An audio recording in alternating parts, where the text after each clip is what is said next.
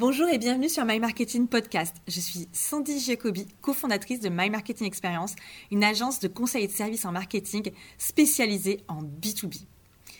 Vous êtes dirigeant, entrepreneur ou marketeur en B2B et vous demandez peut-être quelles sont les meilleures pratiques observées actuellement en marketing et en vente B2B Quelles tendances sont à anticiper en B2B en 2023 et au-delà?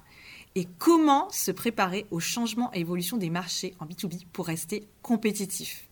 Si c'est le cas, bienvenue dans cette série spéciale Go 2023, les opportunités marketing et vente en B2B. Dans cette série de 7 épisodes, je rencontre des marketeurs de renom, chacun spécialisé dans un domaine du marketing B2B. L'acquisition, la vente, le SEO, le personal branding, le growth marketing et les offres. À chacun de ces invités, je demande ce qu'il fonctionne pour eux et pour leurs clients quels sont les changements qu'ils et elles prévoient de faire en 2023 et quelle est selon eux la meilleure stratégie à adopter?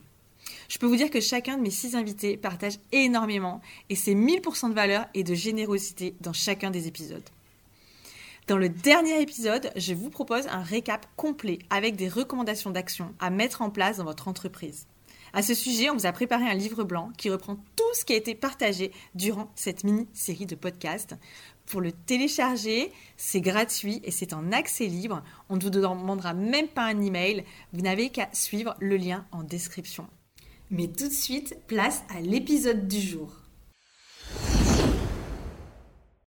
Pour ouvrir le bal, j'ai le plaisir de recevoir Moni Chim de 8M Marketing et qui est également l'hôte du podcast Marketing B2B.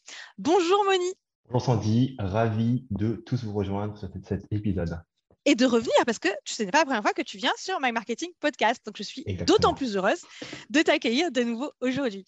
Donc Moni, on a un gros, euh, on a un gros dossier euh, à attaquer ensemble euh, aujourd'hui. Et en plus, tu es le premier à t'y soumettre. c'est la préparation de 2023.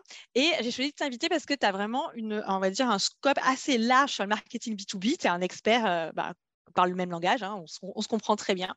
Et je, vais commencer ma première, euh, ma première question, c'est est-ce que toi, tu peux nous résumer pour toi l'évolution de marketing et de la vente en B2B en 2022, si tu avais quelques peut-être des mots-clés ou à nous livrer pour qualifier cette année qu'on vient de passer ensemble Moi, j'ai vu une évolution sur euh, deux axes. La première, c'est que plus de PME B2B comprennent que le marketing, c'est pas du coloriage, que le marketing, c'est obligatoire et que c'est un moteur à créer la notoriété et des prospects entrants. Et donc, que le marketing, c'est utile, pas juste de l'assistanat à la vente, comme le croient encore euh, pas mal de gens, mais je trouve de moins en moins. Je trouve qu'il y a vraiment cette tendance-là.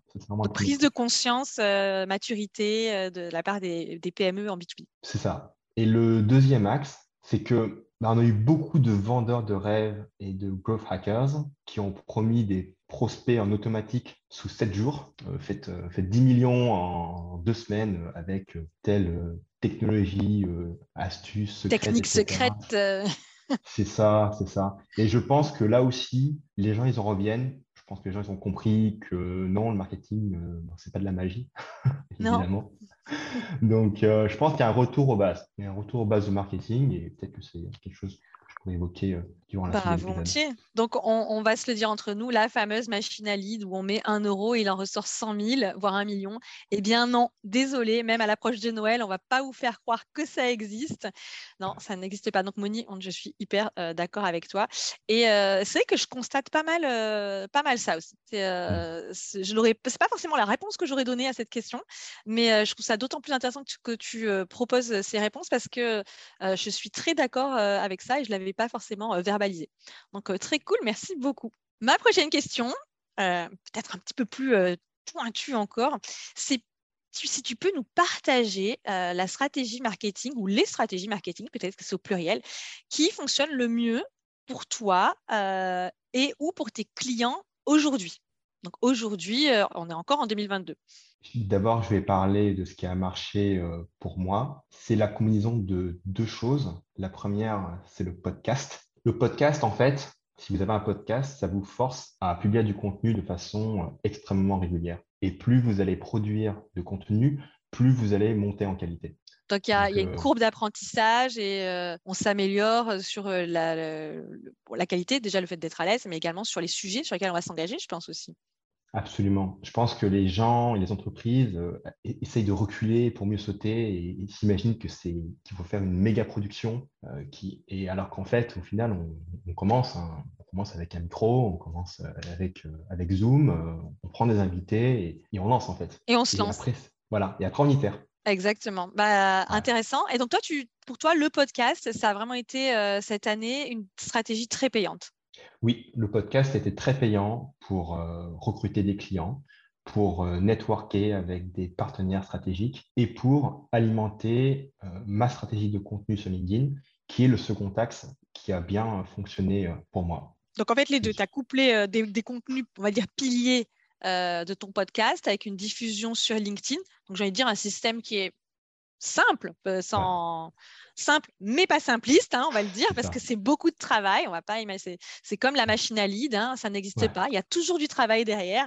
Et un podcast, ça reste du travail. Mais comme tu le dis, je suis d'accord. On n'est pas obligé de s'engager sur des grosses productions, quelque chose de très compliqué. Le contenu, c'est, j'ai envie de dire, le un des trucs les plus importants hein, dans, le podcast.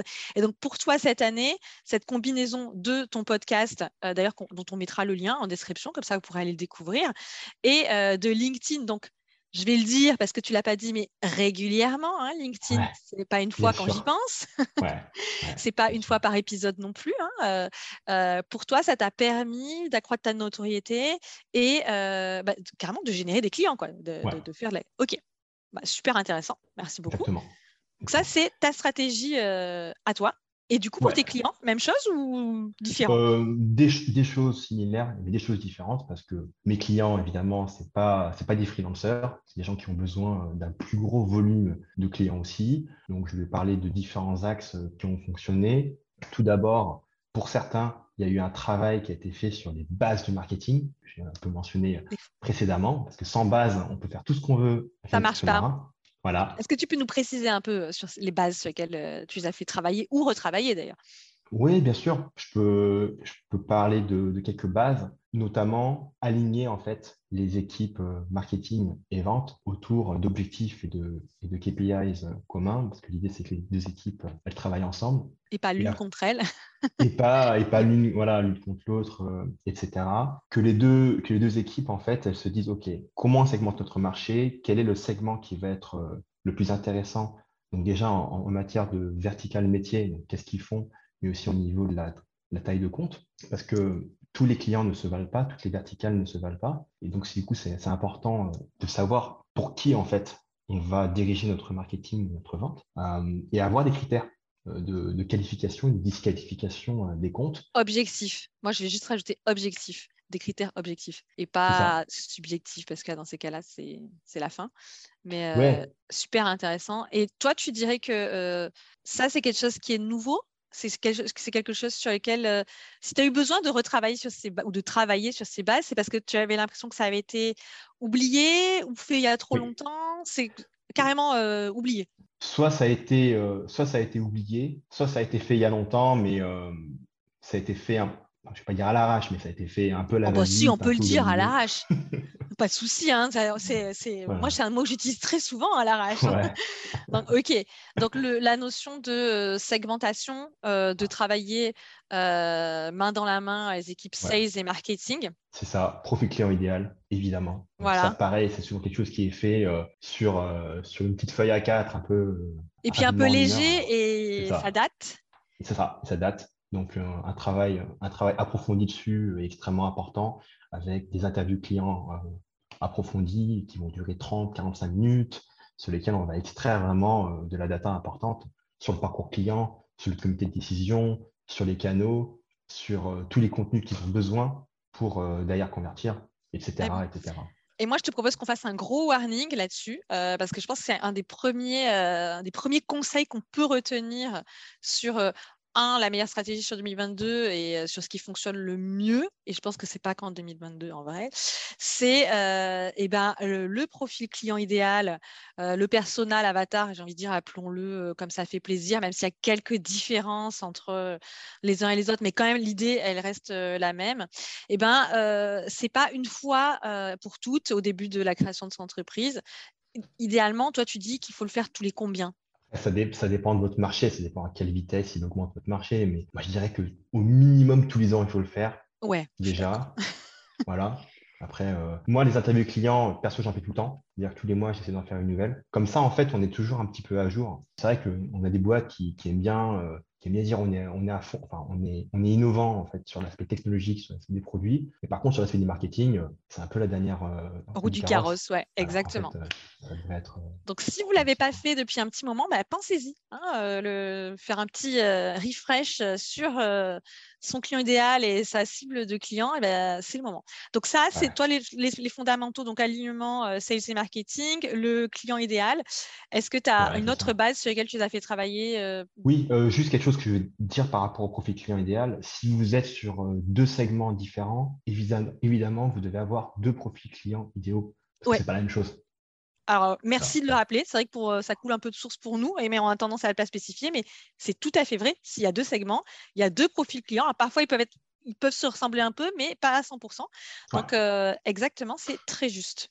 Mmh. Donc, les bases du marketing, et est-ce qu'il y a une autre stratégie Oui, encore, bon, je vais encore citer deux choses. Évidemment, le positionnement et votre message stratégique donc ça, euh, c'est juste tellement important. Beaucoup d'entreprises, en fait, au final, elles n'ont pas vraiment réfléchi à ça. Et donc, elles ont un positionnement un petit peu générique. Euh, elles ont un message qui est complètement générique. Et du coup, ce qui se passe, c'est qu'ils sont invisibles, en fait. Ouais, ou qui se, euh, ouais, ils sont, ils sont télescopés avec les autres, ils sont en frontal avec tout le monde. Ok. Donc, tu les as fait bien retravailler ça cette année. Ouais, c'est ça, c'est ça. Et puis, dernière chose, évidemment, bah, en fonction de tous les insights, des interviews clients, du parcours client et du positionnement et du message stratégique, bah, c'est mettre à jour le site web hein, en fonction de ça et optimiser le chemin de conversion sur le site web, de sorte que la personne, quand elle arrive sur le site web, ça ne soit pas trop compliqué pour elle pour aller convertir. Alors déjà que quand on arrive sur le site internet, ce soit cohérent avec ce qu'on a lu ou vu ou entendu quelque part. Je suis d'accord parce que sinon, euh, ça c'est un truc que je dis souvent, si c'est pas mis à jour, les gens ils vont être perdus. Il va y avoir une crise de confiance énorme, même s'ils vont pas le verbaliser. Et, euh, et, puis après, prendre un peu par la main les prospects une fois qu'ils sont sur le site internet, euh, c'est quand même mieux. Ok, donc ça, c'est ce qui a permis pour, à tes clients de convertir le mieux. Ouais, c'est ça. Du moins, avoir, euh, avoir des bonnes bases. Après, il y a différentes choses qui ont, été, euh, qui ont été mises en place pour ces clients. Donc, certains clients, ils ont fait euh, du LinkedIn en organique, certains ont fait un podcast. La plupart font du SEO et, et ça continue à fonctionner. Et ce que personnellement j'ai mis en place chez eux, c'est de la publicité Google Ads, LinkedIn Ads. Ok. Donc en fait, une fois que le, socle euh, des, des, bases, des fondamentaux du marketing est établi, après, ça va être le passage en cuisine qui va être un peu, un peu différent avec des outils, parce que moi, pour moi, ce sont des outils hein, euh, qui vont correspondre à des stratégies différentes. Donc je vais juste euh, rappeler, le SEO, c'est le référencement naturel, c'est de l'organique, c'est le fait d'aller sur Google et de taper, par exemple, je ne sais pas moi, meilleure solution CRM pour les dentistes, j'ai complètement inventé, et ben d'avoir d'être dans les premiers résultats, euh, au moins dans les dix premiers, c'est mieux, euh, sur Google. Et puis après, quand tu parles des, Google Ads, c'est pareil, c'est d'apparaître dans les résultats recommandés, payer sur Google sur ces mots-clés. Et euh, ok, alors du coup, je fais un peu une petite transition parce que Moni était déjà venue sur le podcast et il nous avait fait vraiment une, moi ce que j'appelle, c'est toujours une masterclass sur les LinkedIn Ads, donc la publicité sur LinkedIn. Donc je vous mets également euh, le lien de cet épisode en description parce que si vous vous intéressez à ça, globalement, vous aurez tout ce qu'il faut savoir sur la publicité sur LinkedIn dans ce podcast. Alors, ma prochaine question, ça va hein, Tu es à l'aise encore? Je te cuisine pas trop? J'aime bien, s'il me plaît. donc pour toi, euh, donc l'idée c'est pas de jouer euh, à la voyante ou quoi que ce soit, hein, c'est vraiment très personnel, mais c'est ça que je trouverais euh, que je trouve le plus intéressant. C'est quels sont les, les, prochains grands changements à venir en marketing, vente B2B et de ton point de vue, qu'est-ce que tu comptes garder de la même, garder dans ta stratégie ou accentuer ou au contraire peut-être commencer à arrêter parce que voilà, ou te lancer en 2023 si tu veux, on peut commencer par euh, qu'est-ce que tu comptes euh, lancer et accentuer, qu'est-ce que tu comptes garder pareil ou qu'est-ce que tu, et qu'est-ce que tu comptes euh, réduire? Pour ma part, je vais accentuer sur le podcast et LinkedIn et je vais faire, en fait, je vais boire mon propre champagne, c'est-à-dire que je vais faire de la publicité LinkedIn pour ma propre agence, mais pas trop, parce que l'idée, c'est pas non plus d'avoir trop de clients et de, de mourir. Vous avez bien entendu, Moni ne veut pas trop de clients. Donc, toi, tu vas continuer et intensifier le podcast et euh, LinkedIn plus LinkedIn Ads. C'est ça, effectivement. D'accord. Et pour tes clients, qu'est-ce que tu envisages d'accentuer ou de leur proposer? Parce que tu ne peux pas tout décider à leur place, mais est-ce que tu penses qu'il y a des stratégies vers lesquelles tu vas vouloir plus les orienter? Ce qui se passe, c'est que dans votre marché, 95 à 97% de vos prospects ne sont pas sur le marché. C'est-à-dire que ce sont vos clients idéaux. Un jour, ils vont peut-être chercher à acheter euh, vos produits ou services, mais aujourd'hui, ils n'ont pas de besoin. Ils n'ont pas besoin, ou ils ne savent pas qu'ils ont un besoin en tout cas. C'est ça. Parce qu'en B2B, on n'achète pas, on n'achète pas une nouvelle solution euh, à 10 000 euros euh, tous les jours. On achète des choses. Ou juste pour se faire plaisir. juste pour se faire plaisir. Donc du coup, voilà, on a, des, on a des cycles de décision qui sont longs et on a des, besoins qui sont... Euh, et des niveaux de maturité aussi qui, sont, qui peuvent être différents.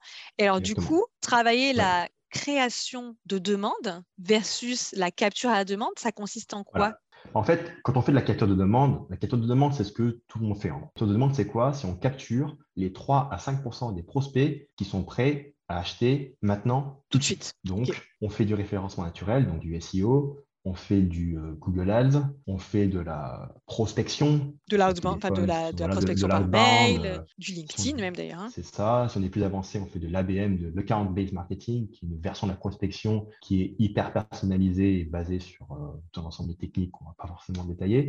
Et on fait de l'affiliation, on utilise des marketplaces, etc. La plupart des entreprises, en fait, elles, focalisent beaucoup dessus parce que c'est évident, en fait. On dit, bah, évidemment, on va, on va récupérer la demande là où elle se trouve. Mais le problème, c'est que... Parce que ça fait du cash, c'est du cash potentiel à mon court, moyen terme, on va dire. C'est ça, c'est ça. Mais le problème, c'est que si vous êtes dans une niche concurrentielle, tous vos concurrents, ils ne sont pas stupides, ils font tous la même chose, ils mettent tous leurs efforts sur la capture de demande. Et donc, du coup, si vous faites juste ça, c'est un peu une sorte de guerre d'attrition, hein. un peu la guerre des tranchées où le gagnant, c'est celui qui jette le plus de ressources dans la boucherie. C'est ça, euh, exactement. Donc, je dis pas que c'est mal de le faire, c'est très bien de le faire. C'est insuffisant. C'est insuffisant. Je dis, si on fait que ça, c'est très, très dommage. Parce que là, en fait, on capture juste les 3 à 5% des prospects qui sont sur le marché.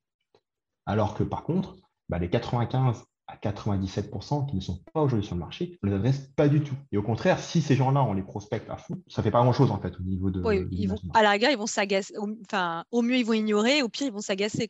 C'est ça. C'est ça. C'est pour ça qu'il y a un deuxième versant du marketing que beaucoup de marketeurs ignorent, c'est faire de la création de demande. C'est quoi? C'est éduquer les audiences pour créer la notoriété, de l'affinité et de l'autorité auprès de ces gens-là, auprès des 95 à 97% de votre profil client idéal qui ne sont pas prêts aujourd'hui à acheter dans votre catégorie. Complètement d'accord. Et du coup, quand votre audience sera prête à acheter, elle va rappeler vos vendeurs en priorité. Si pendant deux mois, trois mois, six mois, douze mois, vous avez, euh, vous avez nourri en fait votre audience avec, euh, avec des contenus de qualité, bah, du coup, cette audience-là va se rappeler de vous, elle va vous prendre comme un expert. Et au moment de décider, en fait, euh, bah, elle va juste vous rappeler en priorité plutôt que de chercher sur Google Ads, meilleure solution, etc. appeler 10 prestataires différents et faire, un peu la, un peu moi, ce que, moi, ce que je dis souvent, c'est qu'en fait, on se rend identifiable. C'est que euh, les gens sont noyés d'informations et euh, les acheteurs, les décideurs sont noyés d'informations et que en fait on leur facilite le travail le jour où ils ont besoin. Ils savent à qui s'adresser sans passer des heures à chercher et euh, ils n'ont pas ce doute de se dire mais lequel je vais prendre? Parce qu'ils ont, ils, ont déjà plus ils se sentent déjà plus en confiance. Ils ont identifié quelqu'un qui a l'air de répondre à la demande. Ça ne veut pas dire qu'on va signer à 100% des cas. J'aimerais le dire mais c'est pas vrai. Mais on aura simplifié et raccourci le chemin qui, qui, nous éloigne de cette personne. Donc, euh, et, même émotionnellement, pas que euh, en termes de euh, combien de clics sur le site internet, c'est pas du tout ça, ou combien d'étapes, c'est que ils, vont déjà avoir l'impression de connaître la solution, de connaître peut-être les personnes, s'il y a une, un côté personal branding qui est important, et, et ça simplifie beaucoup, beaucoup la vente en fait. C'est ça, c'est ça. Mais le problème, c'est que les marketeurs le font peu, les entreprises le font peu, parce que c'est difficile à mesurer. Pourquoi c'est difficile à mesurer? Parce que ça se passe beaucoup dans le dark social. Le dark social, c'est quoi? C'est tout, sont toutes les plateformes non traquables sur lesquelles euh, les personnes vont consommer votre contenu, vont le partager, etc. Donc, euh, vont en parler, euh, pire, vont en parler. Hein. Vas-y, comment tu mesures quelqu'un qui parle quoi? Voilà, c'est ça. Moi, l'autre fois, j'étais sur, sur un Slack privé et il y, a un type qui a dit Ah, maman, j'utilise tel outil. Bah six mois derrière, je demande une démo. Voilà, on ne peut pas le savoir. Peut pas le savoir. Donc, merci pour la définition du dark social. Donc, ce n'est pas du tout illégal, hein, sachez-le. c'est pas du tout mal. C'est au contraire, c'est très bien, c'est très porteur. Euh, mais malheureusement, c'est pas mesurable. Moi, j'ai envie de dire que c'est un peu le côté, euh, c'est comme le bouche à oreille euh, digital en fait. Hein, c'est un peu ça, l'idée. Donc, c'est pas facile à traquer, mais c'est pas parce qu'on peut pas le mesurer que ça n'existe pas. Alors, je sais qu'on dit tout le temps ce qui est pas mesurable. je sais plus ce que c'est cette expression n'existe pas ou un truc comme ça. Alors qu'en réalité, ben, il faut commencer à revoir un peu cette manière de penser. En tout cas, c'est, je le partage complètement avec toi. Et alors, je vais te, même te livrer une anecdote. C'est que l'autre jour, moi, j'ai été contactée par, euh, par une personne euh, qui voulait travailler avec nous. Et en fait, euh, j'ai dû lui dire pour X ou Y raison que ce n'était pas possible parce qu'en fait, il n'était pas en B2B et que nous, on travaille plutôt sur certaines problématiques. En tout cas, c'est exclusivement B2B. Et la personne me dit très déçue Ah, mais vous m'avez été, m'avez été recommandé tellement chaudement par cette personne de mon entourage. Et, et là, en fait, je dis rien parce que je ne sais pas qui c'est. Et je suis allée voir sur, LinkedIn. C'est une personne avec laquelle je n'étais même pas en relation sur LinkedIn. Et, c'était, et donc, j'ai quand même pris le temps, tu vois, d'envoyer un petit mot à cette personne pour la remercier parce que même si on n'a pas signé quelque chose avec la personne, elle avait recommandé. Et la personne me dit Ah, mais j'adore ce que vous faites, je vous suis depuis longtemps. Et tu vois, on n'était même pas connecté sur LinkedIn. Quoi. Donc, mmh ça fait prendre la mesure de notre image et l'impact du contenu euh, et de, notre prise de parole est bien plus large que quelque chose qui, peut être traçable parce que ça, je ne pouvais absolument pas le tracer. C'était impossible, sous les radars complets. Quoi. Exactement. Et je pense qu'aujourd'hui, de plus en plus de marketeurs se rendent compte que le marketing est trop loin dans la promesse du euh, tracking tout puissant. Cette promesse-là, c'était auparavant le marketing, c'était pas on, ne mesurait pas, il y, avait zéro tracking. Et après le tracking est apparu euh, avec euh, l'analytics, etc. Et en fait, ce qui s'est passé, c'est que les marketeurs, ils, ils, sont mis à avoir un discours, ok, il faut, le marketing est 100% mesurable, 100% traçable et, 100% et prédictible. Ce, que je trouve très très dangereux euh, pour ma part euh, d'avoir comme discours et moi je me refuse euh, ah, de l'avoir. Et aujourd'hui, bah, j'ai l'impression qu'on en revient. on, en, revient. C'est très, très confortable parce qu'en fait, on a l'impression de tout maîtriser. Donc, quand on a des chiffres, alors qu'en réalité, ben, on est désolé, Moni et moi, on est complètement en phase, mais on va vous le dire, nous, on y croit moyen. Ça ne veut pas dire qu'on ne croit pas, qu'on croit pas aux chiffres et qu'il faut rien mesurer. En tout cas, c'est pas non plus mon discours. Mais mmh. l'idée de penser qu'on peut tout mesurer, tous les impacts de chaque action, non, c'est euh, absolument pas, euh, absolument pas possible. Donc moi, je, voudrais juste pour compléter, tu m'as dit ce que tu comptais accentuer, donc toutes les actions en faveur de la génération de demandes. Donc on l'a dit, euh, créer du contenu.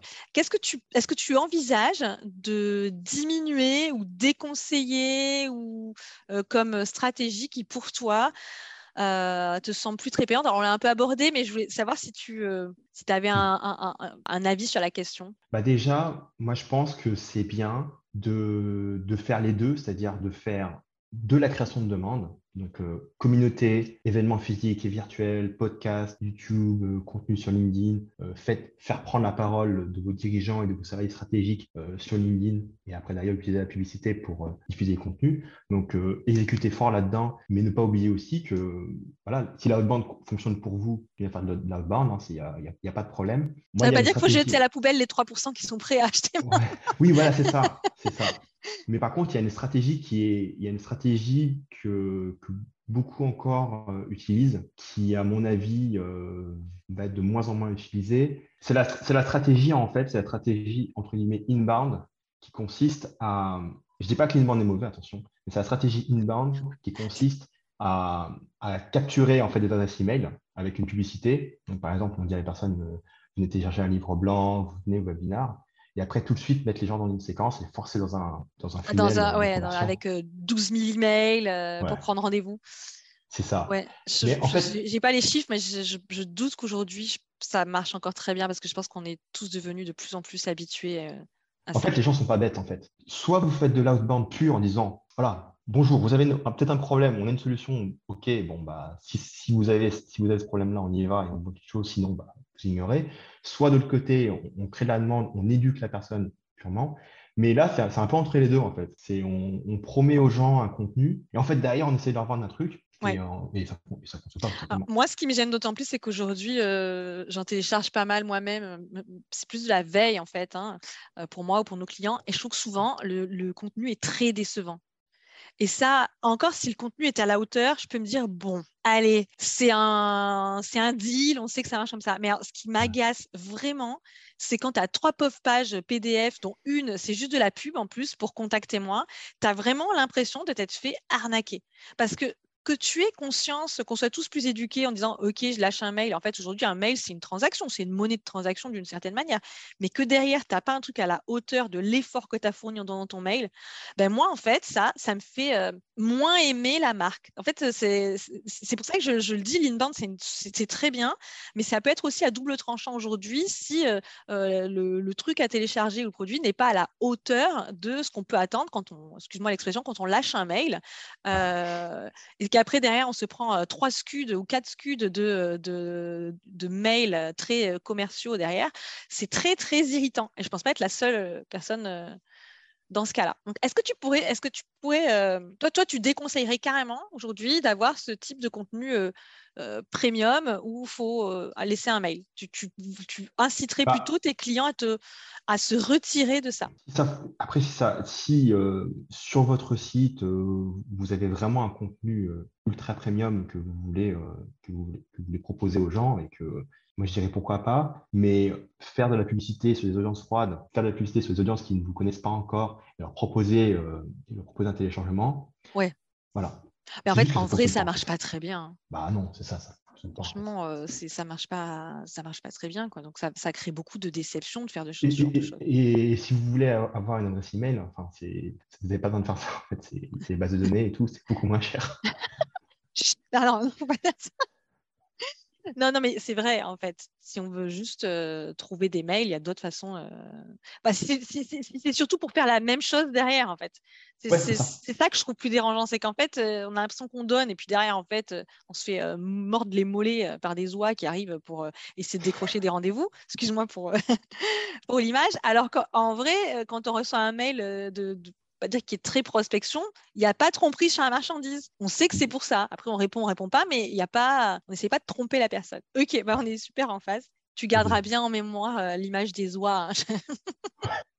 je me sens très très pro quand je dis des choses comme ça. Alors écoute, moi je te remercie beaucoup parce que c'est super intéressant. Euh, donc je vais juste faire un petit disclaimer à la fin, mais c'est pas grave. C'est qu'en fait, tout ce qu'on se dit entre nous, ça n'engage que nous. Hein, euh, je le répéterai encore. Tout ce qui se dit ici, euh, Moni, moi, on ne dit pas c'est il faut, il faut pas. C'est Moni ce qui constate, c'est moi ce que je constate. Et c'est vrai que je suis assez euh, d'accord. Il se trouve que je suis assez d'accord avec Moni, mais ça n'engage que nous. Et il se peut que demain, vous, croisez, vous d'autres professionnels du marketing et qui vous tiennent un discours peut-être un peu différent. Mais bon, comme Moni et moi, on est quand même très, très fort dans notre domaine, et eh ben, il faut quand même plus nous croire, nous, Exactement. Moi, c'était la, la, seconde déblocage. Hein. J'adore, euh, j'adore faire de l'autopromotion comme ça. Moni, pour conclure, est-ce que tu pourrais nous donner un conseil ou une recommandation si je suis une entreprise, une PME en B2B euh, en 2023 Qu'est-ce que ça pourrait être ton meilleur conseil si tu devais en garder un. C'est super difficile, mais vraiment un conseil que tu pourrais euh, prodiguer. Que je conseillerais aux dirigeants, c'est de faire travailler les équipes ensemble.